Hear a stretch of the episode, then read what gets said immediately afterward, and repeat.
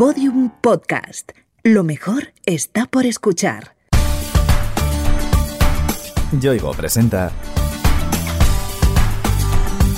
Pienso, luego actúo. Historias de personas que pensaron y cambiaron el mundo.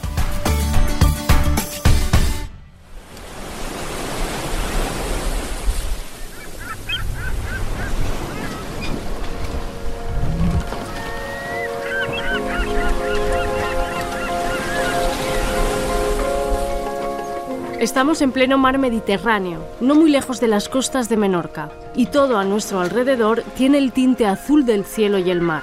Todo menos la privilegiada atalaya desde la que lo admiramos, un velero de más de 100 años de antigüedad que fue recuperado a finales de los 80 por este hombre. Soy Ricardo Sagarminaga, español holandés, biólogo marino y fundador de Alnitac.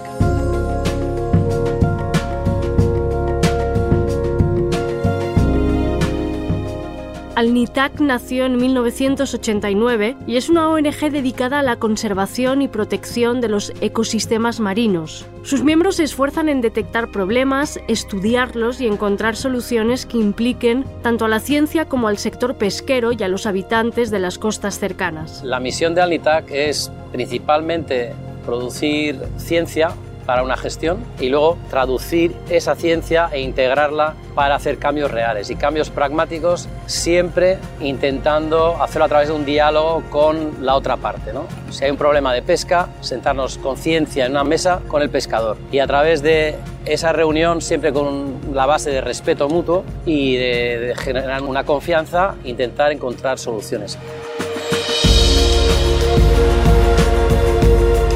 Ricardo Sagarminaga es un enamorado del mar, una afición que creció en él desde que apenas levantaba unos palmos del suelo. Mi pasión por la mar viene de mis padres sobre todo, que tanto por el lado holandés como español eh, están muy vinculados a la cultura marítima. Yo nací en Madrid, entonces mis primeros barcos eran creativos, entonces juntaba cuatro troncos y me imaginaba estar en el Atlántico Norte. Luego ya nos fuimos a vivir a Ginebra y en el lago de Ginebra pues aprendí a navegar en, un barquito pequeño y de ahí pues ya di el salto al mar más adelante, ya con 15 años por ahí.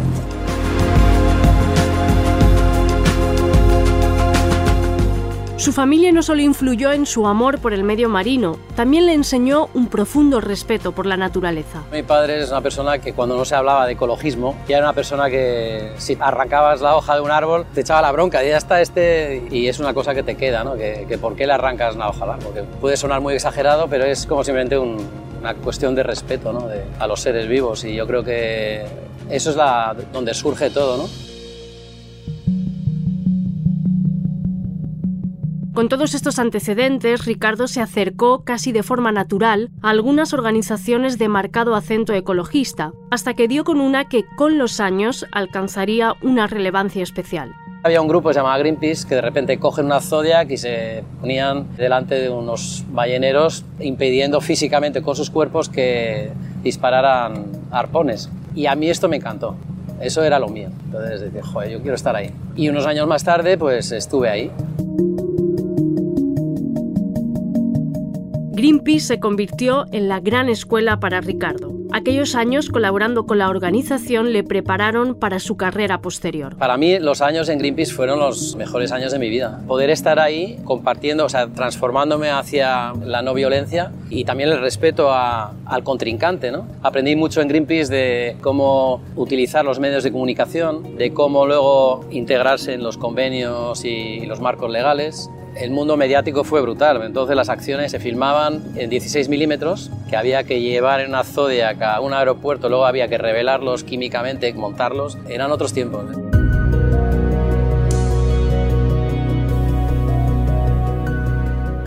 Sin embargo, las acciones de apoyo a Greenpeace no eran lo único que llenaba la vida de Ricardo. Los tiempos muertos estaba trabajando en Suecia de monitor de vela y trabajando en astilleros, construyendo barcos de madera.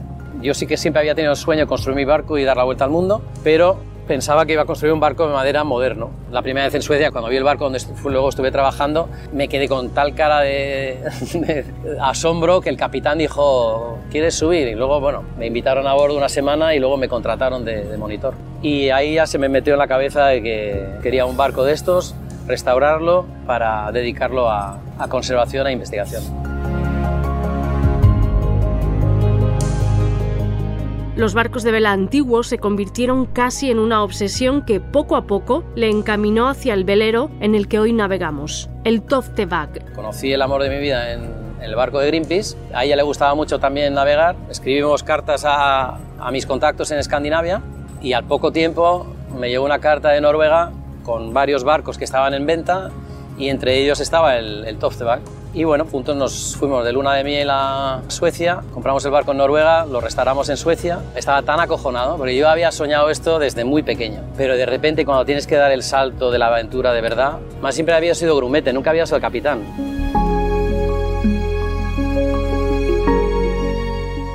El Toftebag es un ketch, un barco velero de pesca de dos mástiles. Fue construido en 1910 para pescar arenque en el Atlántico Norte, aunque a lo largo de su historia tuvo usos muy diversos. Toftebag significa lugar de encuentros en vikingo antiguo. Es todavía el nombre de un pueblo en Noruega, en el fiordo de Hardanger, y conservamos el nombre del barco porque es un barco que tiene valor histórico, tiene 109 años. Si nosotros no hubiéramos recuperado, restaurado el Toftebag para esta nueva misión, pues hubiese acabado desguazado. Y bueno, hemos conseguido darle otros 30 años de aventuras y esperemos que unos cuantos más.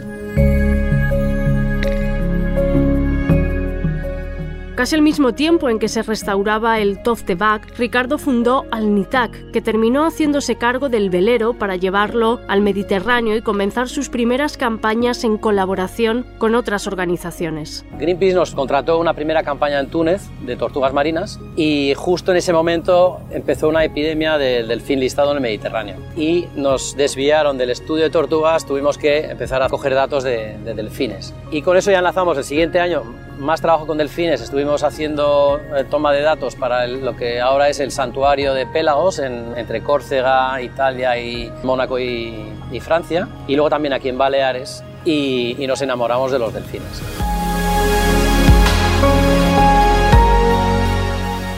Sin embargo, en aquella misión, Ricardo también fue consciente de los graves problemas a los que se enfrentaban esos cetáceos. Vimos muchos delfines muertos, era un misterio, no se sabía lo que estaba pasando. Y entonces de ahí empezamos la investigación en el mar de Alborán, centrándonos en digamos, la desaparición del delfín común y el delfín listado en el Mediterráneo. Yo creo ahora ya en el Mediterráneo todo el mundo sabe que hay delfines y ballenas. Cuando nosotros empezamos, cuando venían voluntarios a través de agencias españolas, se acercaban y decían, esto de lo de los delfines, esto es una broma, ¿verdad? O sea, no se lo creían y luego flipaban. Y entonces había cosas muy fascinantes en investigación que empezaban a salir. A lo largo de estos 30 años de trabajo en Alnitak y a bordo del Toftebag, Ricardo y sus compañeros han sido testigos del grave deterioro que sufre el mar Mediterráneo. En el Mediterráneo tenemos destrucción mecánica de las costas, destrucción mecánica de fondos marinos, contaminación acústica, contaminación de plásticos artes de pesca abandonadas. Todo eso hace una suma, ¿no? Y no podemos aislarlo. Realmente la situación es muy dramática, pero bueno, sigue habiendo poblaciones de tortuga que necesitan estas aguas para alimentarse, a que tenemos que seguir luchando. Pero siempre hay que luchar desde la ciencia y el pragmatismo. Y entonces, además, en la base de todos estos problemas, muchas veces estamos nosotros y cuál es nuestra forma de vivir. Los delfines son una de las especies más amenazadas. A veces ejemplares que parecen absolutamente sanos padecen problemas insospechados. Nosotros podemos estar con una manada de delfines que en apariencia está absolutamente sana. Nosotros sabemos que en el Mediterráneo los delfines tienen 10 veces más concentración de productos tóxicos persistentes en sus grasas que en cualquier otra zona. Eso significa que aunque una hembra de delfín pueda sobrevivir sin ninguna enfermedad con esos niveles de toxicidad en sus grasas, cuando tiene una cría la leche tiene esa misma toxicidad. Entonces tiene leche tóxica para sus crías, con lo cual una hembra sus dos o tres primeras crías las va a perder. Entonces es muy difícil trasladar esto a la gente. Otra especie que corre graves peligros es la tortuga que en el Mediterráneo se enfrenta a todo tipo de agresiones. Un problema que teníamos nosotros aquí cuando empezamos era la captura accidental de tortugas en una pesquería que se llama el palangre, que son unos sedales muy largos de decenas de millas y cada X metros tiene un sedal con un anzuelo. Y ahí se enganchaban unas cuatro tortugas cada mil anzuelos. Entonces había estimas que rondaban las 20-30 mil tortugas al año solo por parte de la flota española del Mediterráneo. Conocedores de esta pesca involuntaria de tortugas, Alnitac comenzó a investigar las circunstancias en que se producían con el fin de encontrar una solución. Detectamos con las marcas satelitales que había un riesgo especial cuando los anzuelos estaban en las aguas someras, en los primeros 50 metros de agua, si estaban ahí durante las horas de día, pues compartiendo estos datos con los pescadores y haciendo pruebas con los pescadores, a partir del 2008 la pesquería de pez espada empezó a faenar a 80 brazas, que bueno, pues son casi 200 metros, y al calar en esa profundidad, pues no cogían absolutamente ninguna tortuga. Hablamos de una reducción del 95%, pero realmente estamos bastante cerca del 100%. En este y otros muchos casos, Alnitac logró la solución colaborando con los pescadores, haciéndoles partícipes del problema y también de la forma de remediarlo. Para ello se valieron de una herramienta tecnológica muy valiosa, el marcaje de ejemplares. Poner una marca a una tortuga de estas tiene mucho interés porque esta tortuga posiblemente vaya a estar todavía varios años en esta zona y nosotros queremos muchos datos del comportamiento de esta tortuga en esta zona porque aquí es donde necesitamos los datos para resolver problemas de pesca, problemas de enmayamiento en artes de pesca fantasma, problemas de colisiones con embarcaciones y también el, todo el tema de, de las basuras marinas y los microplásticos. Y entonces nos interesa que esta marca nos esté proveyendo datos de esta zona. El proceso de marcado de las tortugas es una tarea delicada y laboriosa. Hay que tener un cuidado exquisito, ya que tratan con animales muy sensibles. Primero es capturar el animal de la forma menos invasiva posible, luego lo traemos a bordo, le ponemos un paño húmedo en la cabeza y hacemos una presión muy suave en los ojos para tranquilizar el animal. Generalmente después de unos minutos ya se queda tranquilo, sin moverse, y luego pues miramos dónde vamos a colocar la marca satelital, hacemos una limpieza para que con el pegamento eso se quede bien, bien pegado. Pues una vez que ya está medida, fotografiada, colocada todo, pegamos la marca con resina epoxi, dejamos que seque una hora, nos quedamos en la zona para liberar luego la, la tortuga en el mismo área A partir del momento en que se libera a la tortuga, la marca comienza a funcionar y a revelar datos de extraordinario interés científico. Nos va a dar unas 80.000 transmisiones a lo largo de seis meses, un año, depende de cómo la hayamos programado. Entonces, cada vez que la tortuga sale a la superficie, la marca nos manda vía satélite información de dónde está, de cuáles son los patrones de inmersión que ha hecho y también qué temperaturas y qué salinidad ha encontrado. Gracias a la información que proporcionan esos marcajes, los científicos pueden disponer de datos rigurosos y complejos que ayuden a solucionar y corregir problemas de todo tipo en los ecosistemas marinos. Esos datos luego los modelizamos en el programa Animales Oceanógrafos y se utilizan pues, para diseñar áreas marinas protegidas, cambiar la operatividad de métodos de pesca para evitar la captura accidental, delimitar zonas donde hay un riesgo de colisiones. Entonces, esos datos que en apariencia parecen muy costosos porque una marca cuesta 8.000 euros, realmente en lo que es investigación marina eso no es nada costoso, son 80.000 datos de alta calidad que tienen un, una aplicación directa en conservación muy, muy elevada. El marcaje de tortugas que lleva a cabo Alnitac forma parte de un programa propio llamado Oasis. No obstante, los datos que proporcionan esas marcas están a disposición de toda la comunidad científica internacional. En Alnitac hemos sido siempre precursores de los datos abiertos, el open data que llamamos. ¿no? Nosotros incluso datos tan costosos como las marcas satelitales están abiertos a, a todo el mundo porque son datos que pueden ser muy útiles ¿no? y nosotros no daríamos abasto en sacarlo todo. Y al final acabamos en, en red con mucha gente que piensa un poco de la misma manera, que hace esa apuesta por la colaboración. Y entonces, si trabajamos en red a nivel internacional, la ciencia avanza no 10 veces, pero 100 veces más rápido que si cada uno está en su laboratorio, sin ninguna conexión, sin un trabajo en red.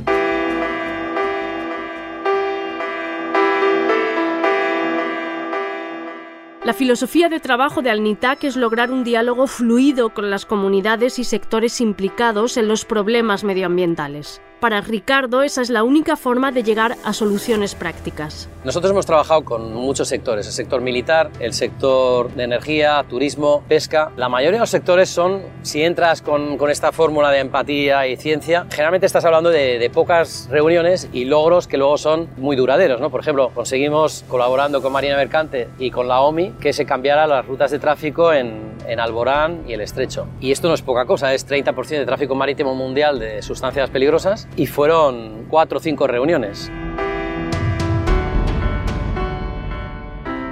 Alnitac cuenta con un programa de voluntariado del que Ricardo se siente especialmente orgulloso. El motor económico en 30 años han sido todos estos voluntarios que nos han aportado financiación, que nos han aportado su trabajo y su energía. Han sido 4.000 personas, entonces esas interacciones también con gente, la cantidad de, de estudiantes que hoy en día son expertos en cetáceos, en tortugas, que su primera vez fue aquí a bordo, pues bueno, eso también es la satisfacción de ver cómo hemos ido creciendo y cómo trabajamos con estos grupos de personas. Todos estos voluntarios han pisado la cubierta del velero Toftebag, que se ha convertido en todo un emblema de la ONG. Hombre, al NITAC han sido 30 años de trabajo con el Toftebag, pero yo creo que me quedaría con el, el gran éxito del barco como, como lugar de encuentro. ¿no? Entonces, hemos tenido desde niños pequeños, hemos trabajado con colegios. El año pasado realizamos el sueño de sacar a chavales siete días de investigación en mar. Hemos tenido muchas tesis doctorales, muchos investigadores que se han formado aquí. Hemos tenido posiblemente de las 15 instituciones científicas oceanográficas más potentes en el mundo, 10 han estado aquí en el barco. El Toftebak es solo un velero en la inmensidad del mar Mediterráneo. Sin embargo, su misión es tremendamente importante, no solo para la investigación, sino también para cambiar mentalidades. Ojalá realmente hubiera un cambio en la sociedad, tanto en España como en otros países, de que haya más, en vez de un trabajo de cada uno por su lado o enfrentado, pues que nos demos cuenta de la urgencia de la situación y de que cada uno colabore de, en la misma línea, ¿no? teniendo en cuenta que todos podemos hacer algo de una forma directa o indirecta y también presionar para que no se sea una acción de abajo hacia arriba, pero que también arriba se tomen las medidas que hay que tomar de forma urgente también. Ricardo Sagarminaga a través de Alnitac seguirá navegando a bordo del Toftebag buscando dónde están los problemas que amenazan nuestros mares y llevando a cabo planes que ayuden a paliarlos. Y lo seguirá haciendo mientras sea necesario. Si no tuviéramos los problemas que tenemos en el mar, no tendría ningún sentido marcar tortugas. Tampoco tendría sentido lo que hacemos de estar detrás de delfines sacando fotos. Posiblemente te diría que incluso no arrancaríamos el motor y simplemente disfrutaríamos de este barco a vela, que es de las cosas más bonitas que hay. Pero claro, salimos ahí a sacar datos pues, para cambiar cosas.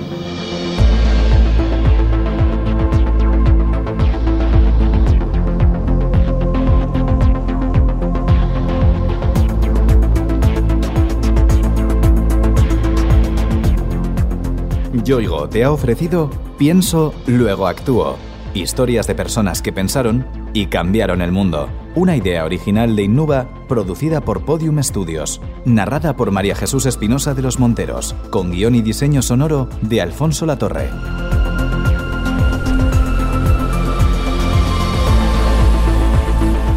Todos los episodios en la sección de sociedad del país.com, en podiumpodcast.com y en nuestros canales de Spotify, iTunes, iBox y Google Podcast.